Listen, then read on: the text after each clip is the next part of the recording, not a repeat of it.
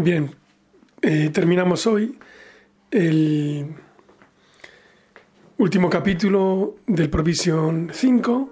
Este es el podcast Preguntas de Oftalmología. Eh, estoy leyendo el, el Provision de la Academia Americana de Oftalmología, traducido por Laboratorios Esteve. Y hoy le toca a la segunda parte de Uveitis, preguntas 26 a 50.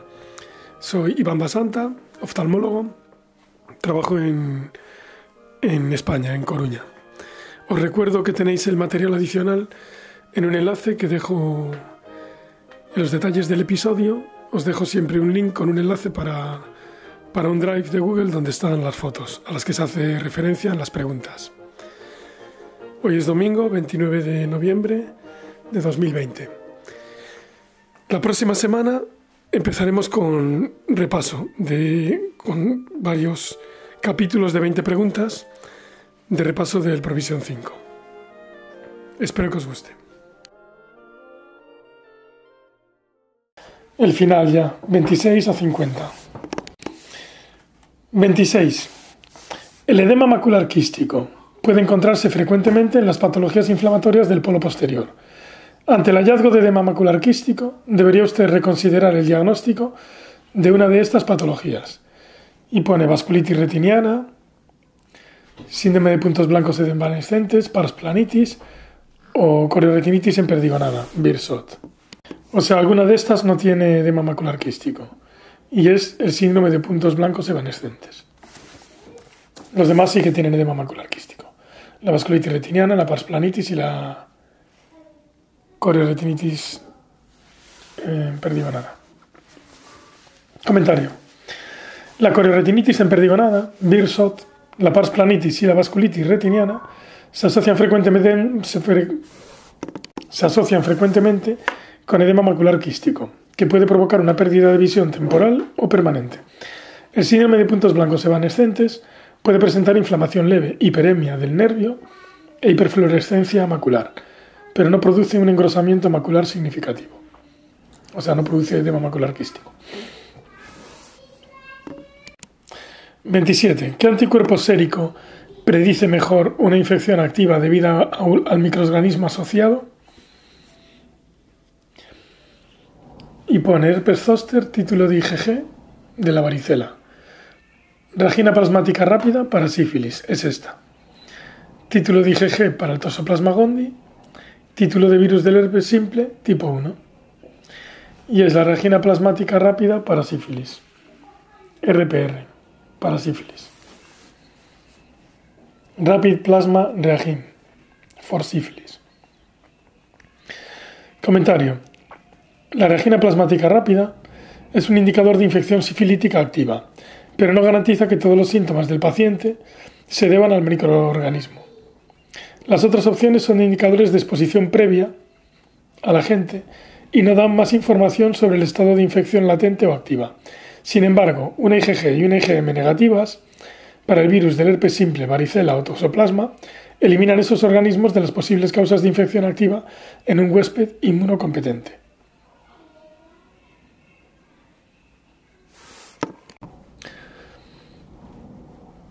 ¿28?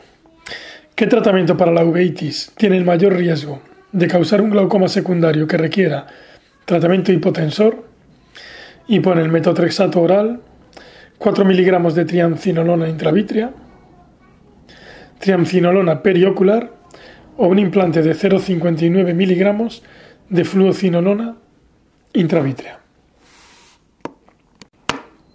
Yo creo que esto es el Ozurdex, la fluocinolona intravítrea. Y es ese, el implante de 0,59 miligramos de fluocinolona intravítrea. Comentario. Los corticoides en cualquier vía pueden elevar la presión intraocular en aquellos pacientes predispuestos. Los tópicos tienen el menor riesgo y son los perioculares e intravítreos los que tienen mayor riesgo. La fluocinolona intravítrea produce una elevación del apío que requiere tratamiento hipotensor en cerca de un 60% de los pacientes y cirugía de glaucoma en casi un 30%.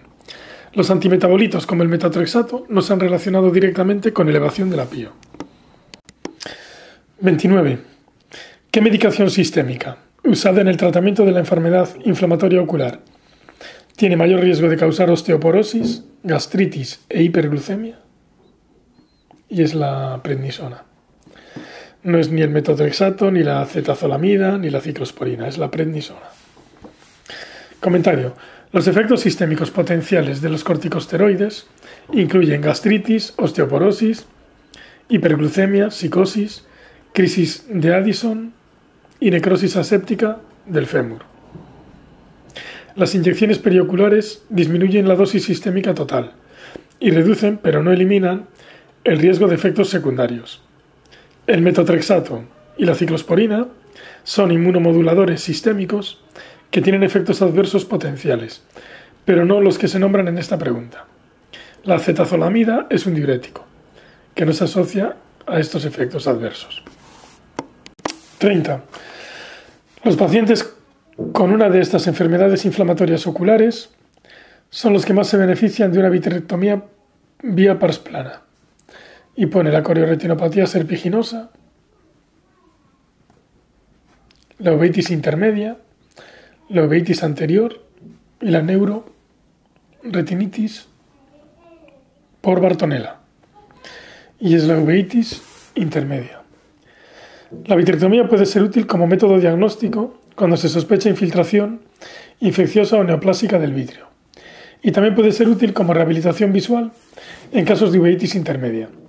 Eliminar la opacidad vítrea, las membranas epirretinianas, reparar los desprendimientos de retina, y otras indicaciones primarias pueden aportar beneficio, y algunos autores sugieren que sirve para controlar mejor la inflamación y para mejorar el edema macular quístico. La vitrectomía no ha demostrado eficacia en la uveitis anterior, la corioretinopatía serpiginosa o la neuroretinitis por Bartonella.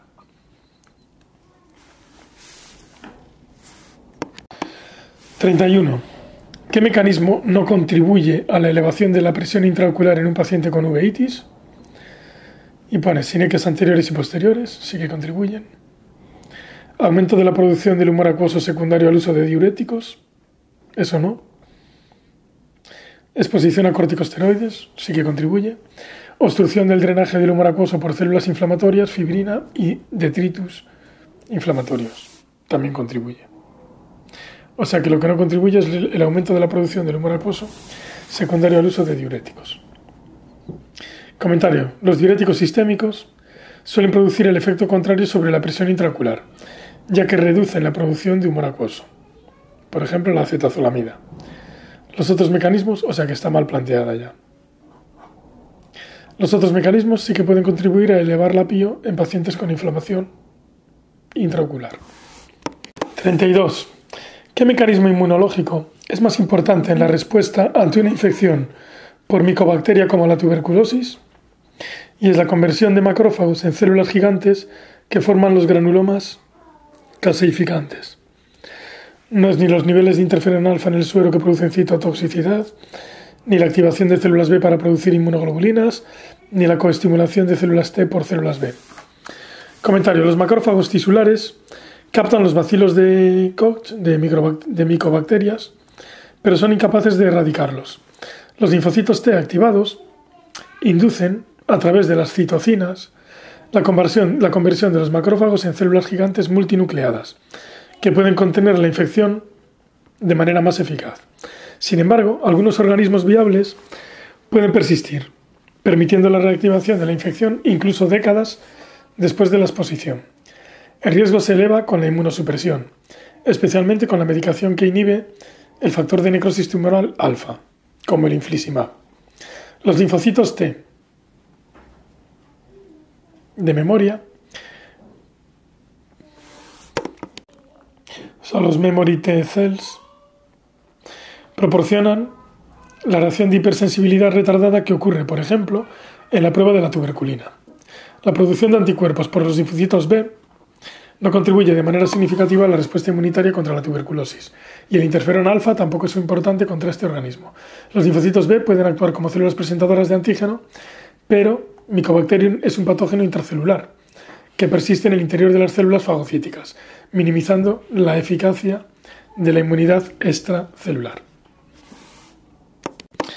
33. En un paciente menor de 6 años, con uveitis unilateral, ¿qué debe tenerse en cuenta antes de indicar un aspirado de un acuoso o vítreo?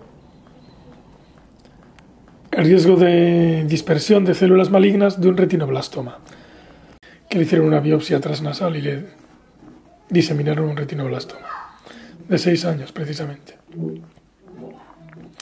No es ni el riesgo de anestesia general, de la anestesia general, ni el riesgo de liquefacción vítrea o cataratogénesis, ni el riesgo de oftalmia simpática.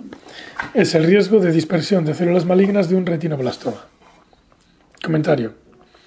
El retinoblastoma, especialmente en su variable infiltrante difusa, puede presentarse con opacidad vítrea, celularidad en cámara anterior o hipopión, y otros signos de inflamación en ausencia de la típica calcificación que suele acompañar a ese tumor. La aspiración puede ser diagnóstica, pero tiene el riesgo de diseminar el tumor a través de la aguja o, del o el material. O el material quirúrgico, surgical track. El riesgo de la anestesia general es bajo, aunque existe, y las complicaciones directas del procedimiento, como la catarata o la oftalmia simpática, son asumibles en caso de requerir un diagnóstico definitivo. 34. ¿Cuál es el tratamiento de elección actual para la tuberculosis multiresistente? Y pone, frecuentemente requiere monoterapia con isoniazida. Nada. El tratamiento directamente observado la ha erradicado y ya no es una entidad que se encuentra en América del Norte. Nada. Esta es la verdadera. Se han usado múltiples fármacos, incluyendo isoniazida, rifa y pira. Y del tratamiento solo se recomienda para pacientes inmunodeprimidos. Tampoco es verdad. O sea, se han usado múltiples fármacos, incluyendo isoniazida, rifampicina y piracinamida. Dice, muchos factores han contribuido al desarrollo de la multi, de tuberculosis multiresistente, incluyendo la falta de cumplimiento de la monoterapia,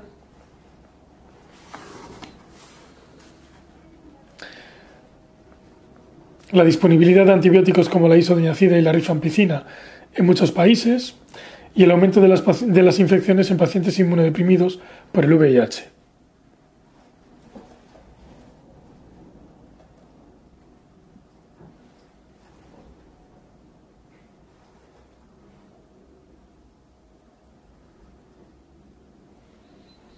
La extensión de la terapia múltiple se ha convertido en un tratamiento habitual. 35.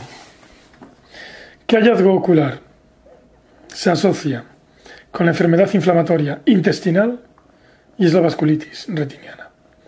No es ni la necrosis retiniana, ni el glaucoma primario de ángulo abierto, ni la retinosquisis. Con la EI es la vasculitis retiniana. Los pacientes con enfermedad inflamatoria intestinal también pueden sufrir uveitis anterior, y tienen un riesgo mayor de desarrollar escleritis o vasculitis retiniana. Frecuentemente los pacientes que desarrollan uveitis son HLA B27 positivo. El glaucoma de ángulo abierto, la necrosis retiniana y la retinosquisis no se desarrollan con enfermedad inflamatoria intestinal, aunque pueden desarrollarse un glaucoma secundario en aquellos pacientes que tienen inflamación ocular. Claro, por el Tindal. 36. La primera exposición al urusiol con SH, el aceite antigénico de la hiedra venenosa, que aquí le llaman poison, poison ivy, IVY, no suele provocar dermatitis de contacto. Tras exposiciones repetidas, ¿cuál de estos es el mecanismo que provoca la inflamación en unas 24 o 36 horas? Y es el reconocimiento del antígeno por linfocitos T de memoria provoca la activación y la amplificación de clones que reaccionan contra el antígeno específico todavía presente en la piel. Comentario. La dermatitis por contacto con la hiedra venenosa es la reacción de hipersensibilidad tipo 4 típica. Desde la primera exposición al urusiol, el antígeno es captado en los ganglios linfáticos por las células presentadoras de antígeno. Una vez que los linfocitos reconocen el antígeno, entran en circulación, pero entonces el antígeno ya no se encuentra en la piel. En las próximas exposiciones, sin embargo, tendrá lugar la activación de los linfocitos de memoria que producirán los signos clínicos de inflamación en unas 24 a 36 horas. Las inmunoglobulinas IgE median las reacciones alérgicas y los complejos inmunes median la enfermedad del suero y pueden ser parte de la inmunopatogénesis de la vasculitis. La citotoxicidad mediada por anticuerpos es un mecanismo para eliminar las células infectadas o neoplásicas. 37. Foto en las respuestas. Endoftalmitis por cándida. Durante los últimos 10 días, un paciente ha estado en la unidad de cuidados intensivos con ventilación mecánica. Tras un episodio febril, se encontró cándida en los cultivos sanguíneos. ¿Por qué se debería consultar a un oftalmólogo? Y pone, no es necesario explorar el fondo de ojo, si el paciente está recibiendo tratamiento sistémico. Más de un 5% de las candidemias no tratadas desarrollan patología ocular o infección. Y es esa. Los antifúngicos intravítreos en combinación con antifúngicos intravenosos se indican en cualquier paciente con sepsis por cándida. La coroiditis o la endoftalmitis ocurre en menos de un 1% de los pacientes con candidemia. Y es más del 5% de las candidemias no tratadas desarrollan patología ocular o infección. Por eso habría que consultar a un oftalmólogo. A pesar de que la muestra estudiada puede tener influencia en los resultados de prevalencia de infección ocular en pacientes con candidemia, los datos hablan entre un 10 y un 37% de los pacientes ingresados. Un estudio multicéntrico prospectivo de gran tamaño encontró signos de infección intraocular en un 9% de los pacientes con candidemia. Los pacientes que están alerta son capaces de comunicar los síntomas de endoftalmitis, pero aquellos que están sedados puede que no sean capaces de comunicarlos. Los hallazgos iniciales incluyen lesiones coroideas, que a menudo se resuelven con el tratamiento sistémico aislado. Los casos más avanzados de endoftalmitis requerirán antifúngicos intravítreos. La imagen muestra una endoftalmitis por cándida, con opacidad vítrea, hemorragias retinianas e infiltrados corioretinianos. O sea que los enfermos que tengan cándida hay que verles el fondo de ojo.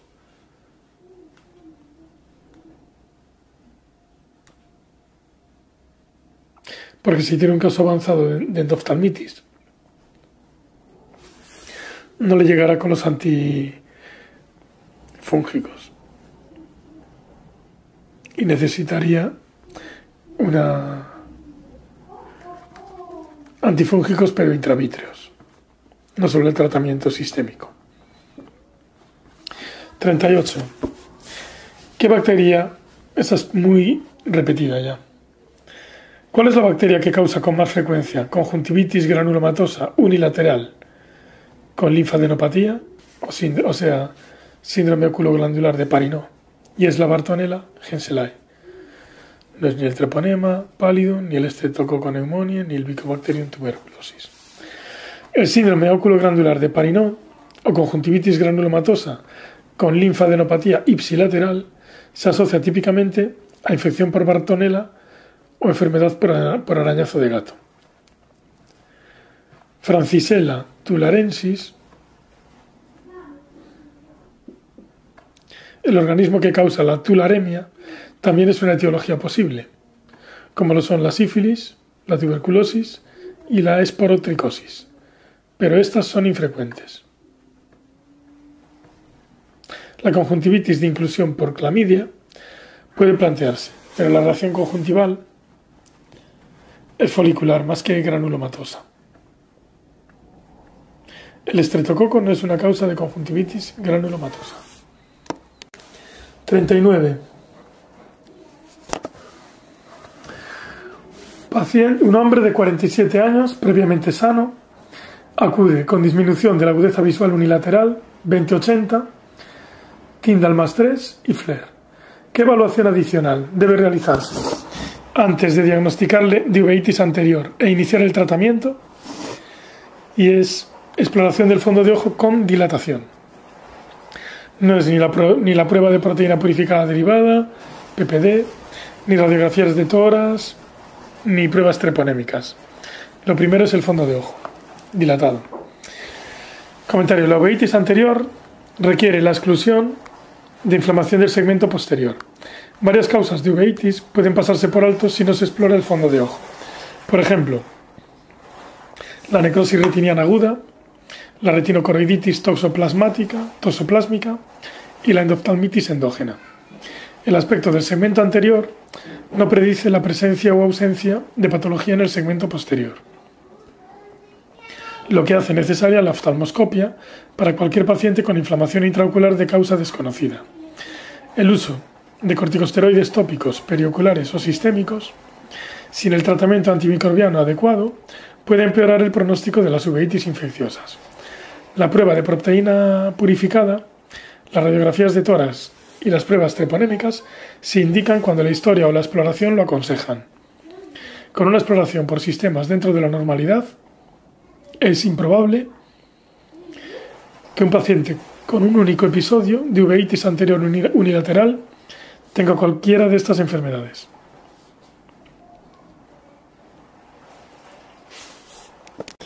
Bien, 40.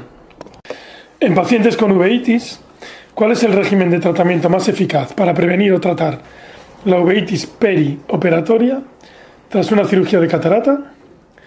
Y es triancinolona intravítrea intraoperatoria.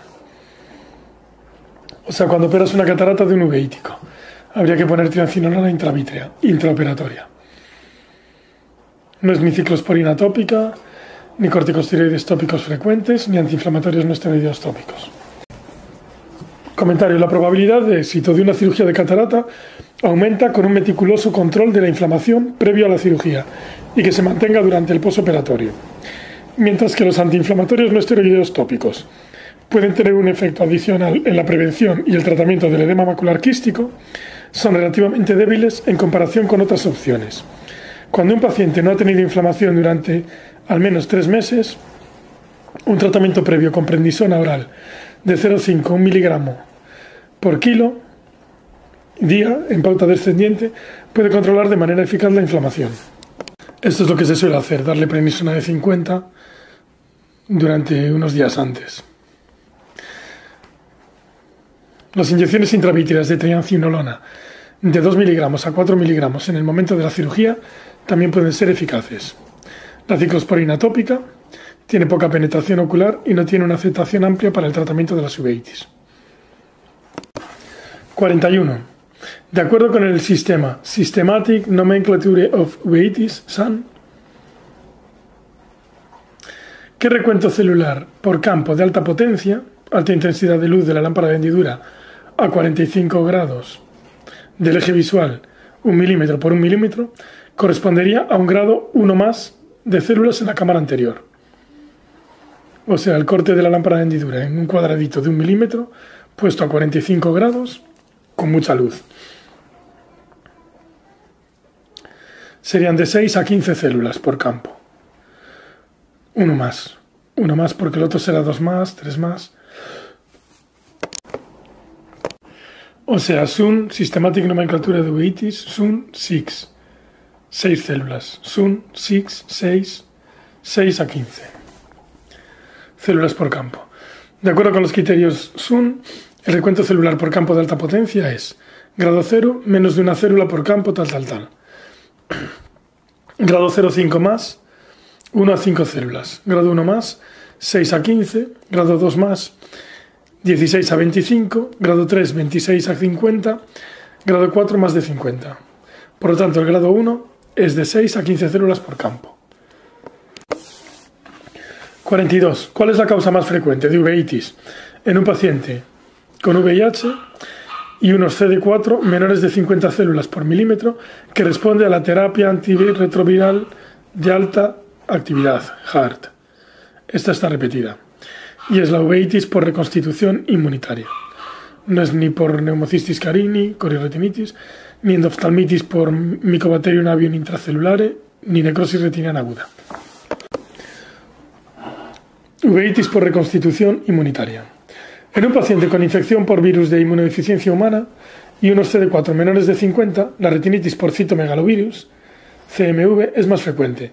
A medida que el sistema inmunitario se recupera, los signos y síntomas de inflamación intraocular, como la celularidad vítrea o de cámara anterior, pueden manifestarse más.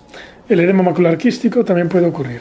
La uveitis, la uveitis por reconstitución inmunitaria es más frecuente en ojos con amplias áreas de retinitis por citomegalovirus. La necrosis retiniana aguda es una infección retiniana grave en pacientes inmunocompetentes, con reacción inflamatoria grave que no se ve en pacientes con VIH. Claro, aquí la POR es la que es la de los VIH y la NRA es la que es en gente sin VIH. Luego, las infecciones por neumocistis y mycobacterium suelen ocurrir en pacientes inmunodeprimidos, no en aquellos en los que el sistema inmunitario se está recuperando. 43. Foto. Se ven los precipitados queráticos en el triángulo de ARLT. Un paciente de 27 años tiene uveitis anterior e intermedia bilateral, que se manifiesta con precipitados queráticos, celularidad vítrea y agregados celulares vítreos cerca de la base del vítreo. ¿Qué prueba recomendaría para confirmar el diagnóstico de sarcoidosis? Y es histopatología de un nódulo conjuntival, de una muestra de pulmón o de otro tejido afectado. No es ni radiografía de tórax posterior y, anterior y lateral, ni niveles séricos de ECA, ni tomografía helicoidal o de corte fino de tórax, sino histopatología de un nódulo conjuntival, de una muestra de pulmón o de otro tejido afectado. Estaba de sarcoidosis. Todas estas pruebas diagnósticas apoyarían el diagnóstico de sarcoidosis, en caso de ser positivas. Sin embargo, la más específica es la histopatología del tejido afectado, mostrando granulomas no caseificantes. Los niveles de enzima convertidora de angiotensina en suero son menos específicos, ya que muchas enfermedades pulmonares pueden alterar sus niveles. Por desgracia, la sensibilidad de una biopsia conjuntival ciega, llevada a cabo sin que haya un granuloma evidente, es baja. La sensibilidad de las radiografías es más alta y la de la tomografía computarizada, helicoidal, aún mayor. Los niveles de enzima convertidora de angiotensina son moderadamente sensibles, pero su baja especificidad limita la información que otorga comparada con la radiografía de tórax. Bien, ahora viene una de la que acabamos de hablar. ¿Qué características esenciales diferencian la necrosis retiniana externa progresiva de la necrosis retiniana aguda? Claro, la POR es la de VIH y la NRA la de no VIH. O sea que es la inmunosupresión típicamente por infección por VIH. No es ni el uso concomitante de corticosteroides, ni la infección por herpes simple frente a herpes zóster, ni la presencia de HLA A29. Esa es la del virso. Es la inmunosupresión típicamente por infección por VIH. La diferencia esencial entre la necrosis retiniana externa progresiva, PORN, y la necrosis retiniana aguda, NRA, es la presencia de un sistema inmunitario indemne en la necrosis retiniana aguda, NRA. Ambas están causadas por el virus, por virus de la familia herpes, específicamente herpes simple 1 y 2, herpes zóster o varicela. En pacientes con infección por VIH, el estado de inmunosupresión permite que la retinitis progrese con mínima reacción inflamatoria en el vitrio, o sea, por no vitritis. Progresa por la retina, pero no provoca reacción inflamatoria porque ya no tienen eh, CD4 para eso. En la necrosis retiniana aguda, NRA, el sistema inmunitario relativamente intacto produce una uveitis, impresionante. Por eso tiene mucha vitritis y de todo. El genotipo HLA A29 se asocia con la corioretinopatía imperdivanada, Birsot, y no se ha asociado con la retinitis viral. Acerté. 45. ¿Cuál es la relación entre uveitis y complicaciones de la presión intraocular? Y es, la presión intraocular puede ser lábil, con un mayor riesgo de hipotonía tras una cirugía de glaucoma. No es ni los antiinflamatorios no esteroideos tópicos son eficaces en el tratamiento de la hipotonía, ni los análogos de prostaglandinas están absolutamente contraindicados en un glaucoma uveítico, ni la hipotonía crónica se revierte con corticosteroides tópicos. Es la presión intraocular puede ser lábil con un mayor riesgo de hipotonía tras una cirugía de glaucoma. En algunos casos, el control de la inflamación con corticosteroides repondrá la dinámica normal entre el humor acuoso y la hipotonía, pero esto no suele ser así en el caso de ojos con hipotonía crónica. La presión intraocular puede ser lábil debido a un complicado balance entre el drenaje de humor acuoso disminuido y una producción aumentada. Por lo tanto, el efecto de cualquier cirugía de glaucoma es menos predecible que en ojos sanos, y la hipotonía será una de las principales complicaciones. Los antiinflamatorios no esteroideos tópicos no son un tratamiento directo de la hipotonía. Existe una preocupación teórica a la hora de usar prostaglandinas en pacientes con enfermedades inflamatorias oculares, como la uveitis, pero sí se pueden usar en el glaucoma uveítico. Lo de las prostaglandinas es siempre cosa teórica, pero nada, nada demostrado. Última página. 46. ¿Cuál es el tratamiento recomendado para la enfermedad de Lyme? Y es doxiciclina. No es ni amicacina, ni vacunación toxoide Lyme, ni autovacuna, ni autovacuna, perdón. Es la doxiciclina, o sea, el doxiclat, minocin. Comentario. La doxiciclina, ceftriaxona, amoxicilina y cefuroxima son los tratamientos recomendados para la enfermedad de Lyme. No existe en este momento ninguna vacuna aprobada por la FDA contra esta enfermedad, Food and Drug Administration. La tobacuona es un antiparasitario que no se usa en la enfermedad de Lyme. 47. ¿Qué corticoide tópico es más probable que cause elevación de la presión intraocular? Y es el preforte, el acetato de prednisolona al 1%. No es ni el lote prednol al 0,5, ni el Bexol, rimexolona al 1, ni el FML, fluorometolona al 0,1. Comentario. De las opciones que se ofrecen, el acetato de prednisolona al 1% muestra el mayor efecto en la disminución de la inflamación y el mayor efecto en la elevación de la presión intraocular. La rimexolona tiene un efecto levemente menor. La fluorometolona es un corticosteroide muy potente, pero penetra poco en el ojo y por lo tanto es menos probable que eleve la PIO, el FML. O sea, es muy potente aunque penetra poco en el ojo. El oteprednol, o sea, es más para superficie ocular. Por eso se usa en las PRKs. El odeprednol es también menos probable que eleve la PIO. El difluprednato, un corticosteroide nuevo, difluprednato, puede tener una tasa similar de elevación de la PIO, pero el grado de elevación suele ser mayor, aunque se requieren más estudios.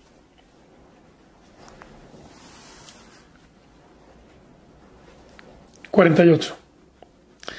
Una mujer caucásica de 53 años refiere disminución de la visión y tiene una atrofia peripapilar y cicatrices corioretinianas periféricas perforadas. ¿Cuál es la causa más probable de su disminución de la visión? Y es neovascularización coroidea macular.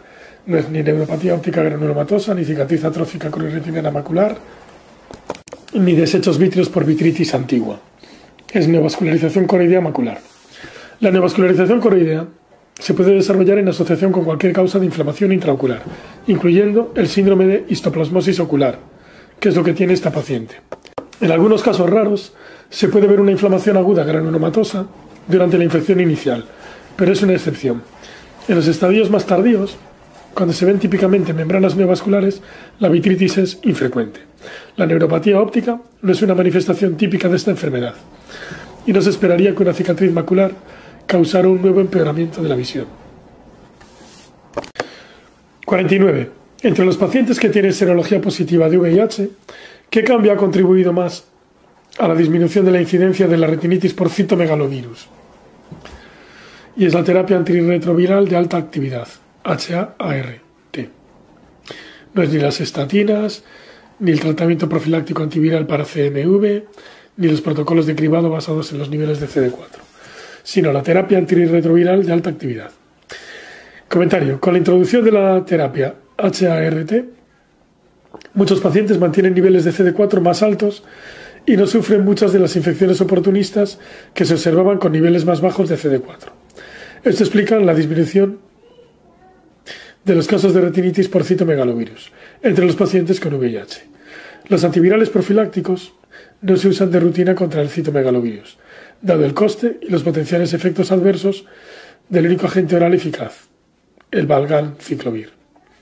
Una vez que el paciente ha sido diagnosticado de retinitis por citomegalovirus, sin embargo, puede estar en tratamiento con valganciclovir indefinidamente o hasta que los CD4 mejoren. Los protocolos de cribado todavía se recomiendan, pero no previenen la retinitis por citomegalovirus. Última pregunta, 50, de oftalmia simpática. Un paciente de 62 años caucásico tiene una panuveitis granulomatosa bilateral y se requieren altas, altas dosis de corticosteroides orales para controlar su inflamación. Se sometió a múltiples intervenciones para reparar su desprendimiento de retina. ¿Cuál es el mecanismo más probable de su inflamación? Y es pérdida de la tolerancia a los antígenos intraoculares tras un traumatismo ocular o tras la manipulación quirúrgica.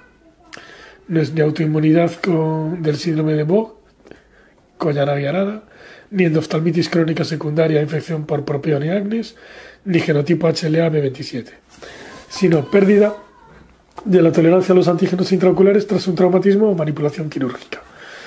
Comentario. Se cree que la oftalmia simpática se debe a la pérdida de tolerancia frente a los antígenos intraoculares que se encuentran en el tracto uveal. Un requisito para el diagnóstico es el tratamiento previo, el traumatismo previo, la cirugía intraocular u otras disrupciones del tracto uveal. La uveitis asociada a HLA-B27 es normalmente anterior, episódica, no granulomatosa, y el inicio suele tener lugar a una edad más joven que la de este paciente. El paciente tiene 62 años. El síndrome de Bock arada puede ser clínicamente indistinguible de la oftalmia simpática, pero ocurre en pacientes con pigmentación cutánea más oscura, como asiáticos, africanos, latinos o descendientes de nativos americanos. Fin. Provision 5.